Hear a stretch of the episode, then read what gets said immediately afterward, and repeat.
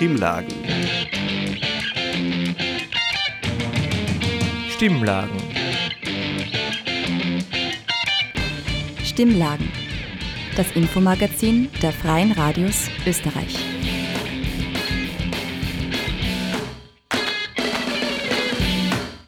Stimmlagen, das Infomagazin der Freien Radios in Österreich, kommt in dieser Woche aus der Radiofabrik, dem Freien Radio in Salzburg, mit diesen Themen. Femizide, ein anderer Blickwinkel. Außerdem, Faschismus ist nicht gleich Faschismus. Weshalb das so ist, erfährt ihr gleich. Und Faszination Betschatschka, was es mit dieser innovativen Vortragsart aus sich hat. Durch die Sendung begleitet euch Daniel Bergerweis. Stimmlagen. Das Infomagazin der Freien Radios Österreich. Femizide in Österreich sind immer noch eine traurige Realität. Femizide sind Morde an Frauen aufgrund ihres Geschlechts, eine besonders brutale Form der Gewalt gegen Frauen, bei der die Opfer oft in ihrem engsten Umfeld von männlichen Tätern ermordet werden. Aber es gibt auch Organisationen, die sich für die Prävention von Gewalt einsetzen.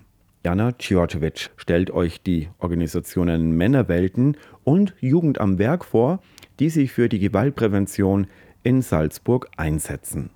Bluttat, Familiendrama, Mord aus Liebe. Das sind nur einige wenige Titel, die wir in der österreichischen Berichterstattung lesen, wenn es um einen Frauenmord geht, den sogenannten Femizid. Femizide sind Morde an Frauen, die aufgrund ihres Geschlechts umgebracht werden. Befasst man sich näher mit dem Thema, vor allem in Österreich, fällt die Bilanz nüchtern aus. Erste Anzeichen zeigen sich schon viel früher, beispielsweise im aggressiven und gewalttätigen Verhalten. Meist ist es das engste Umfeld und meist sind es Männer. Salzburg gibt es zwei Männerberatungsstellen, die hier Unterstützung anbieten.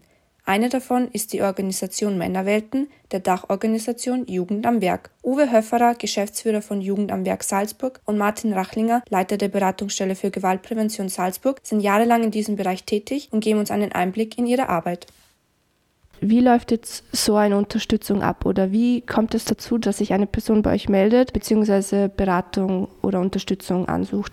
Männer kommen zu uns zu den, mit den unterschiedlichsten Themen, suchen da quasi Unterstützung und wir bieten dann halt, also beide Männerberatungsstellen bieten halt dann unterschiedliche Arten von Unterstützung an. Ein Thema in diesem Bereich ist halt die Gewalt, sogenannte Gewaltberatung. Da kommen Männer zu uns, die eben merken, sie haben eben mit ihrem Verhalten ein Problem mit Gewaltbereitschaft, Impulskontrolle oder ähnliches. Die kommen dann auf freiwilliger Basis zu uns und wir schauen dann, klären ab, wo sind die Notwendigkeiten, schauen, dass wir dann einen geeigneten Berater oder Beraterin für den Klienten finden, sozusagen arbeiten da mit dem in, in mehreren Einheiten. Ein wesentlicher Ansatz bei uns ist, äh, ist die sogenannte opferschutzorientierte Täterarbeit. Das heißt, wir vernetzen uns sowohl institutionell als auch fallbezogen mit einer Opferschutzeinrichtung. Sehen Sie bei der ganzen Tätigkeit und Arbeit Erfolge und Fortschritte die Erfolge in diesem Bereich sind nicht so leicht messbar, also weil Verhaltensänderungen oder Einstellungsänderungen unserer Kundinnen so leicht ablesbar oder messbar sind. Ich glaube aber trotzdem, dass wir einige Fortschritte dokumentieren können. Ich glaube, das Wichtigste ist einfach, dass in den vergangenen Jahren sowohl das politisch-administrative System als auch die Zivilgesellschaft massiv sensibilisiert worden ist für dieses Thema. Gewalt gegen Schwächere, Gewalt gegen Frauen und Kinder ist kein Kavaliersdelikt in Österreich. Es gibt eine Reihe von Einrichtungen, die konsequent und mit viel Engagement dagegen vorgehen. In Österreich waren jetzt im letzten Jahr 2022 insgesamt 28 Femizide. Die Dunkelziffer ist wahrscheinlich noch höher. Wir haben jetzt Mitte Februar schon und wir haben schon drei Femizide. In der ganzen Recherche ist mir halt nicht klar, warum Österreich im EU-Vergleich so schlecht ist. Wir wissen nicht, warum die Zahl der Frauenmorde in Österreich international so hoch ist. Wir verfügen über gute Instrumentarien ja, und sehr, sozusagen sehr starkes sozialarbeiterisches System, sehr starkes ordnungspolitisches System. Aus meiner Sicht braucht es, um diese Gewalttaten zu reduzieren, einfach eine bessere Verknüpfung nur zwischen ordnungspolitischen Maßnahmen und sozialarbeiterischen Maßnahmen. Und insgesamt geht viel verloren an den Schnittstellen. Wenn ein Hochrisikogefährder aufpoppt bei uns, dann rennt es oft im Gras dahin. Zu wenig, finde ich, wird sie entschlossen zu handeln. Und ich finde, ein zweites Thema ist noch, macht uns die Arbeit schwieriger im Gewaltschutz. Das ist, dass der Datenaustausch konkret zwischen Beratungsstelle für Gewaltprävention und Opferschutzeinrichtungen nicht automatisiert ist. Wir brauchen die Erlaubnis oder die Zustimmung des Gefährders. Nachdem es in unserem Bereich oft auch um Leib und Leben geht, geht aus unserer Sicht der Opferschutz vor dem Datenschutz. Wir wünschen uns vom Gesetzgeber eh schon länger, wir sind nicht die Einzigen, dass der Austausch zwischen Opferschutzeinrichtungen und Täterberatungen automatisiert erfolgt. Meist ist es auch das engste Umfeld, was den Femizid durchführt, also Ex-Partner, Bruder, Vater etc. Eigentlich sollte ja gerade dieses Umfeld Vertrauen und Zuwendung zeigen. Aber warum ist es gerade nicht so?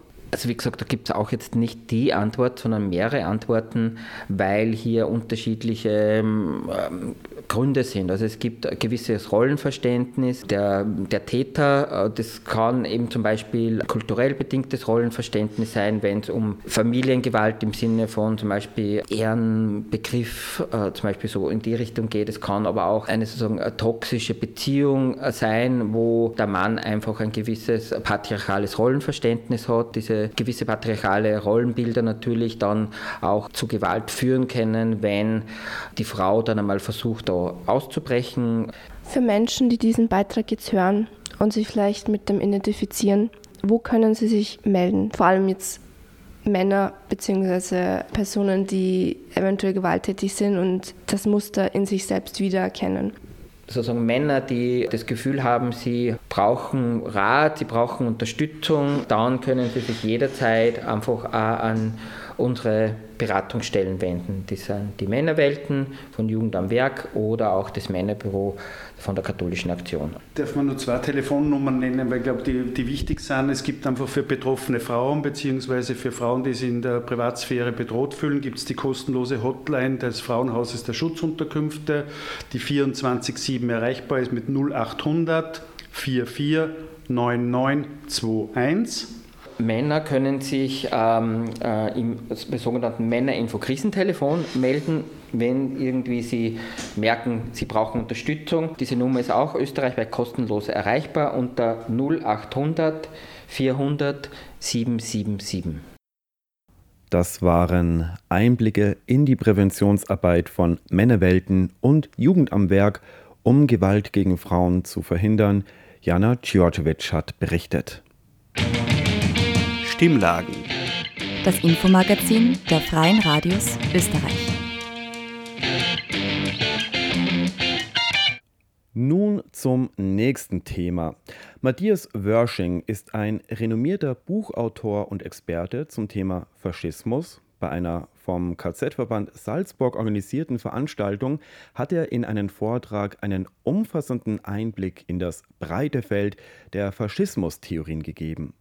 Welche historischen, politischen, sozialen und kulturellen Aspekte dabei eine Rolle spielen, Susi Huber hat sich darüber mit Matthias Wörsching unterhalten. Lieber Matthias Wörsching, du hast ein Buch geschrieben, Einführung in die Faschismustheorien, bei theorie.org erschienen, 2020. Man sieht nur, was man weiß, hast du gesagt. Kannst du erklären, was du damit meinst?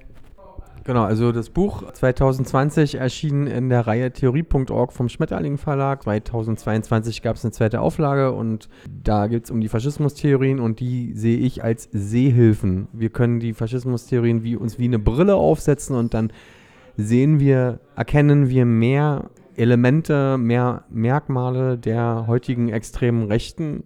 Und äh, wenn wir sozusagen informiert sind über äh, die Begriffe und Modelle der Faschismustheorien, dann fällt uns bei der Betrachtung der heutigen Zeit und der gesellschaftlichen Wirklichkeit einfach auch mehr ins Auge, was von Bedeutung ist für unsere ähm, antifaschistische Praxis, für unser, für unser Einstehen gegen die heutige extreme Rechte.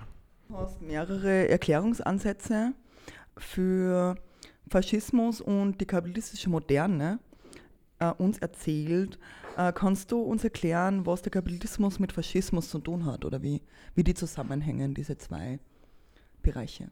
Die faschistischen Bewegungen sind ein Produkt des modernen Kapitalismus. Sie entstehen in Vor- und Frühformen ab der späteren zweiten Hälfte des 19. Jahrhunderts, als sich der moderne Kapitalismus in Europa und auch Nordamerika anfing voll auszubilden und faschistische Bewegung, und da reden wir jetzt über die Oppositionsbewegung, reden wir über die Anfangszeiten äh, der faschistischen Bewegung, wo das wirklich ähm, Leute waren, die sozusagen ernsthafte Probleme mit ihrer Gesellschaft hatten und die die verändern wollten. Das sind, das sind in, in ganz wesentlich, also die, diese, diese, diese frühen faschistischen Bewegungen, das sind ganz wesentlich Reaktionen auf Krisenerscheinungen in der kapitalistischen Moderne. Und zwar sind das Reaktionen, die von ganz bestimmten Leuten kommen, nämlich von autoritären Individuen, von soldatisch geprägten Männern, häufig junge bürgerliche Männer, häufig antifeministische Männer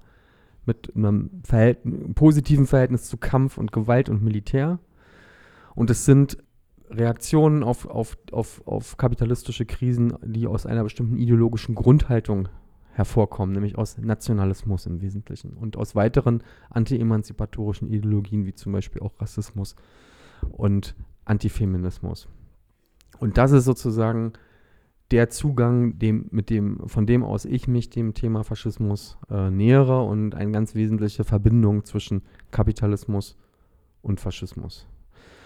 Und im weiteren Verlauf der Entwicklung von faschistischen Bewegungen werden sie unter Umständen zu Massenbewegungen in, in, in, einer Reihe von Fällen. In wenigen Fällen erlangen sie auch Staatsmacht im Bündnis mit äh, Teilen der Herrschaftsgruppen in der kapitalistischen Gesellschaft.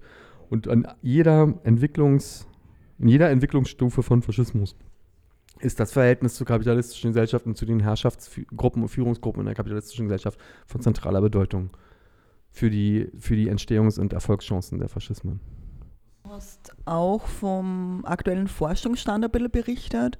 Kannst du uns da noch kurz ein bisschen zusammenfassen, was gerade aktuell in der Forschung diskutiert wird und um was da geht? Die Faschismusforschung war in der Zeit des Kalten Krieges jahrzehntelang von ideologischen, von einer ideologischen Blockkonfrontation geprägt. Im Wesentlichen äh, zwischen einer marxistisch geprägten Faschismusforschung und einer eher antikommunistischen Totalitarismustheorie und Forschung mit dem Zusammenbruch äh, der Sowjetunion und, äh, ähm, und der, der sowjetisch orientierten Länder ist diese Frontstellung weggebrochen.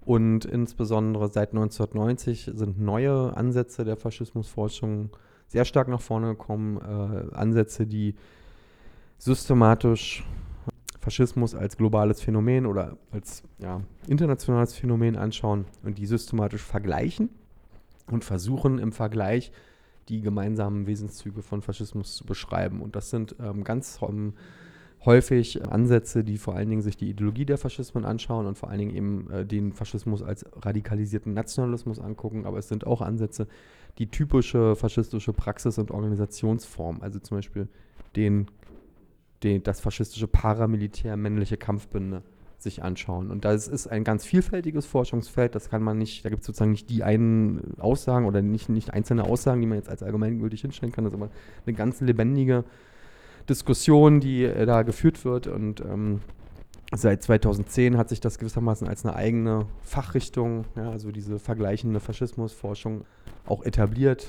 Das ist etwas, was ich versuche wahrzunehmen und ein bisschen stärker in die Diskussion auch in linken und antifaschistischen Kreisen zu bringen. Susi Huber im Gespräch mit dem Buchautor und Experten Matthias Wörsching zum Thema Faschismustheorien. Stimmlagen. Das Infomagazin der Freien Radios Österreich. Und nun zu unserem letzten Thema für heute. Und da geht es um eine innovative Vortragstechnik, die in den letzten Jahren immer mehr Beliebtheit gewonnen hat.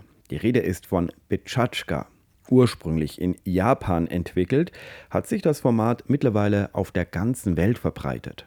Ein Experte auf diesem Gebiet ist Bernhard Colombo Jenny, der das Bechachka-Format nach Salzburg gebracht hat.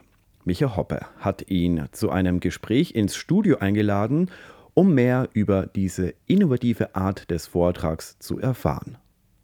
Nun sage ich Hallo, Bernhard Jenny und herzlich willkommen im Studio. Hallo Micha, danke für die Einladung. Dein Name steht von Beginn an hinter der Petschatschka Night Salzburg. Was heißt Pecha Kucha geschrieben, so ähnlich wie Petschatschka gesprochen? Wo kommt das Wort eigentlich her? Willst du das uns und unseren Hörern sagen? Gerne. Das Format ist erfunden worden in einem Architekturbüro in Tokio. Daher hat dieses Format einen japanischen Namen. Das kommt aus dem japanischen Pechakcha, wird es ausgesprochen, ähm, und bedeutet so viel wie Stimmengewirr, Geplauder. Und darum geht es. Es kommen viele Stimmen zusammen, die sich ausdrücken, und dann entsteht so eine Night mit circa acht bis zehn Vorträgen über Themen, die den Menschen wichtig sind. Wie funktioniert so eine Petschatschka Night? Ich hoffe, ich sage es richtig. Und was kann alles präsentiert werden? Ähm, entstanden ist es eben in einem Architekturbüro. Das hat begonnen mit eigentlich nur Architektur und Design. Man ist aber dann eben 2003, vor 20 Jahren, draufgekommen, dass das Format funktionieren könnte als Veranstaltungsformat äh, für viele Themen. Und das hat sich dadurch weltweit als quasi äh, äh, Franchise-Format verbreitet. Und uns wurde gesagt, wie wir uns in Tokio gemeldet haben, wir wollen das auch in Salzburg umsetzen. Äh, bitte achtet darauf, dass es nicht nur Architektur- und Designers-Themen hat, sondern alle Kreativthemen genau das war eigentlich unser Anliegen. Wir haben als Kommunikationsagentur Jenny Colombo gesagt, wir wollen einfach uns mit kreativen Menschen vernetzen. Das tun wir jetzt schon seit 2009, äh, also schon viele, viele Jahre und immer wieder gerne. Äh, und das Format ist deswegen so geheimnisvoll erfolgreich, weil es so einfach ist. 20 Bilder und jedes Bild steht für 20 Sekunden automatisch programmiert. Das heißt, jeder und jede spricht 6 Minuten 40. Das sind die Regeln, die bei euch in dieser Nacht von jedem, der was vorträgt, erwartet werden. Viel mehr Regeln gibt es eigentlich. Das klingt sehr oder? einfach, aber es ist eine Herausforderung. Ich weiß das deswegen, weil wir praktisch bei jeder Night ähm, Präsentationen zugeschickt bekommen, entweder mit 18 Folien, ich habe nicht mehr, oder mit 35, ich brauche die unbedingt, spielt es halt ein bisschen schneller. Ähm, ich sage dann immer, äh, es ist offensichtlich ein, ein Reflex in uns Menschen, dass wenn wir eine so einfache Regel hören, dass wir versuchen, es irgendwie zu umgehen, auszutricksen. Und natürlich ist auch klar, wenn man für ein Thema brennt, dann ist es sehr, sehr schwierig, äh, wirklich alles auf kurze äh, Punkte zu bringen. Sagst du uns was zur Kulturstrategie Salzburg Goes Petschatschka? Die, da, das war in der zehnten Veranstaltung Genau. bei euch. Vielfältige Stadt, Good Practice für Kunst, Kultur und Wissen, habe ich recherchiert. Genau, das hat uns sehr gefreut, dass im Zuge der Kulturstrategie der Stadt Salzburg äh, die Idee aufgetaucht ist, dort es könnte genau dieses Format, das wir seit 2009 in der AGE erfolgreich umsetzen, auch für die Stadt Salzburg genau das Format sein, um die Kreativität, die in der Stadt Salzburg vorhanden ist und die Menschen, die hier kreativ unterwegs sind, zu präsentieren, zu vernetzen.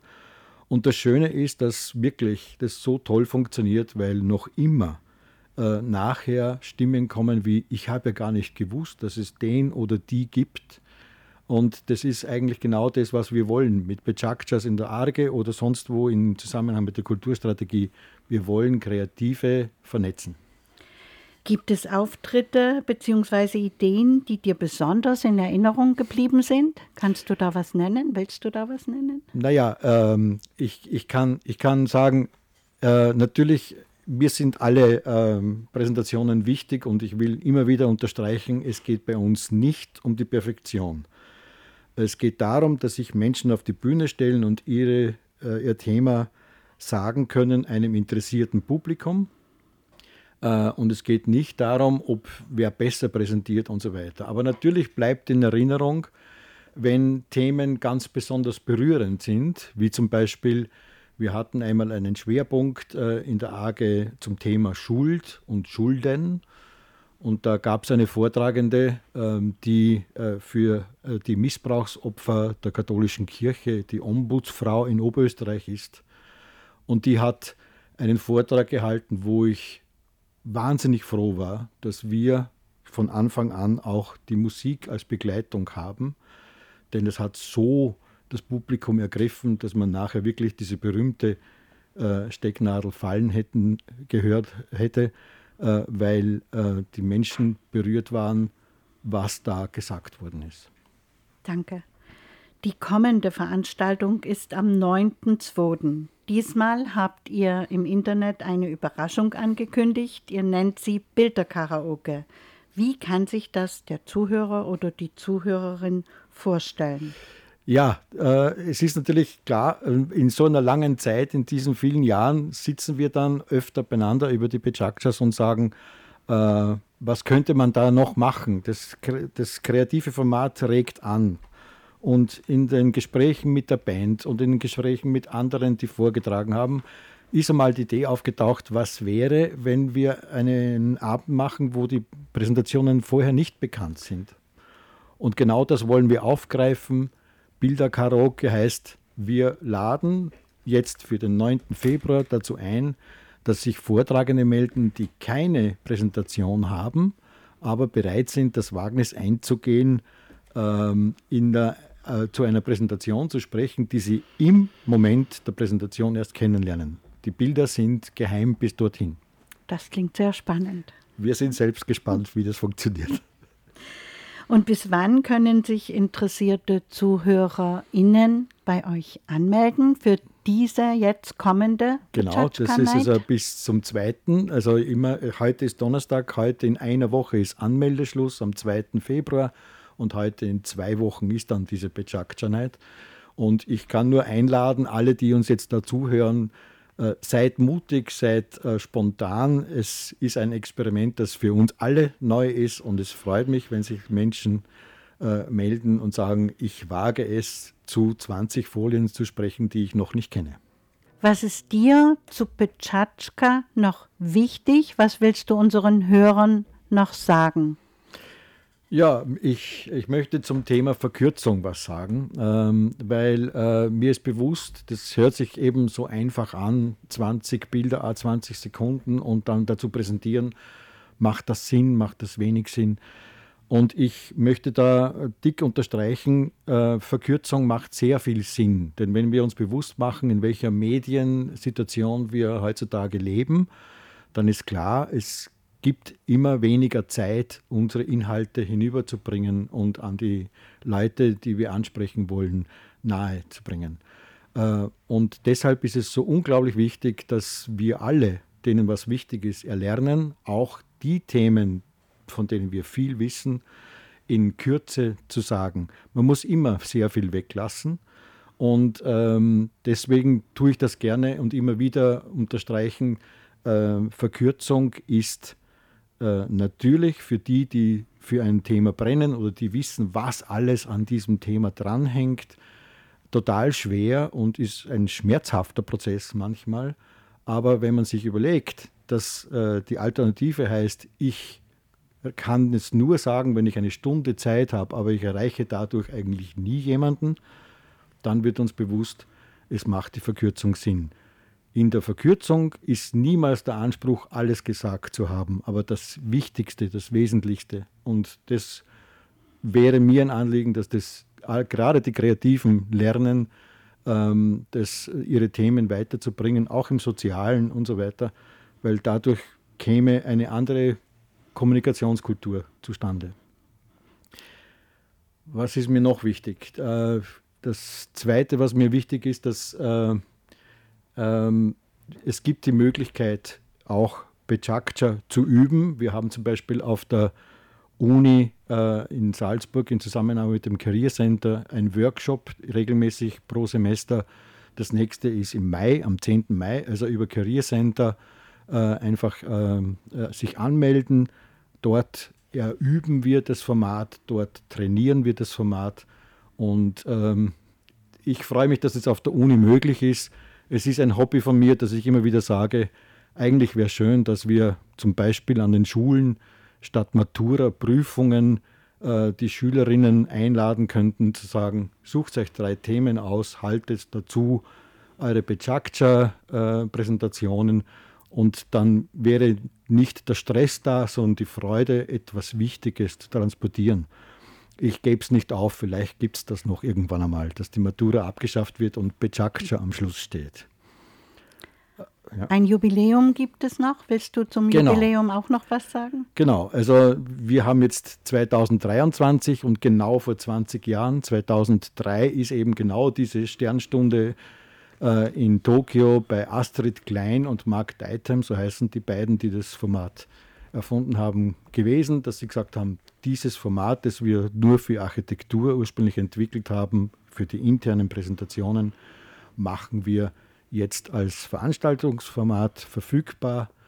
Ähm, und wir freuen uns, dass wir zu dieser Familie gehören. Wir waren damals ähm, äh, im, Jahr 2009 die 204. Äh, City weltweit und inzwischen sind es 1200. Das heißt, die, die Sache wächst, aber es geht uns nicht um ein Wachsen im Sinne von kapitalistisch mehr, mehr und mehr, sondern es geht uns darum, dass das Netzwerk immer größer wird und es freut uns, dass wir zu dieser Community dazugehören und wir werden das gebührend auch im Juni feiern. Danke, Bernhard. Das waren Einblicke in die Welt von Betschatschka vom Experten Bernhard Colombo-Jenny. Micha Hoppe hat mit ihm über diese innovative Art des Vortrags gesprochen. Stimmlagen das Infomagazin der Freien Radios Österreich. Das war's auch schon für das Infomagazin der Freien Radios für heute.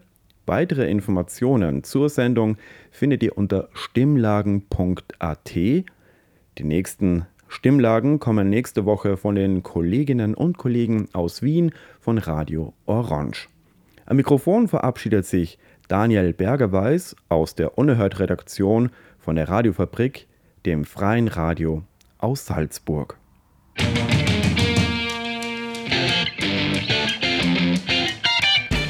Sie hörten das Magazin Stimmlagen. Das Infomagazin der Freien Radios Österreich.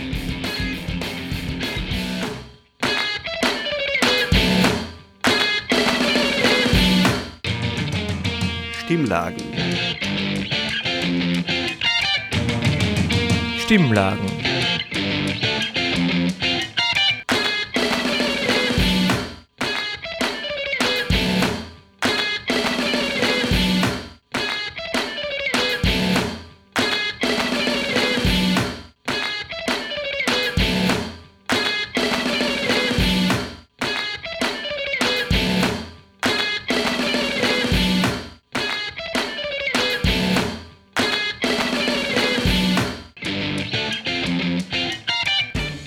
Sie hörten das Magazin Stimmlagen. Das Infomagazin der Freien Radios Österreich.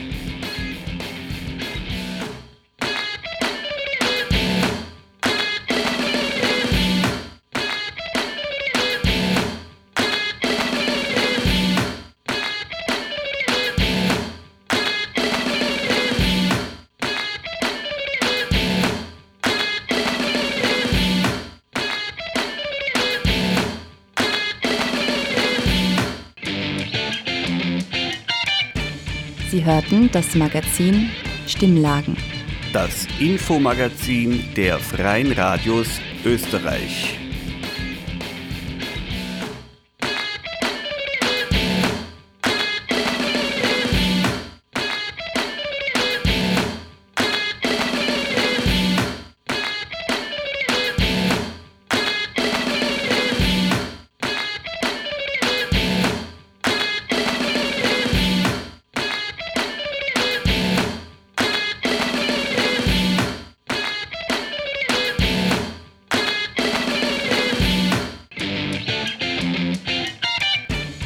Hörten das Magazin Stimmlagen. Das Infomagazin der Freien Radios Österreich.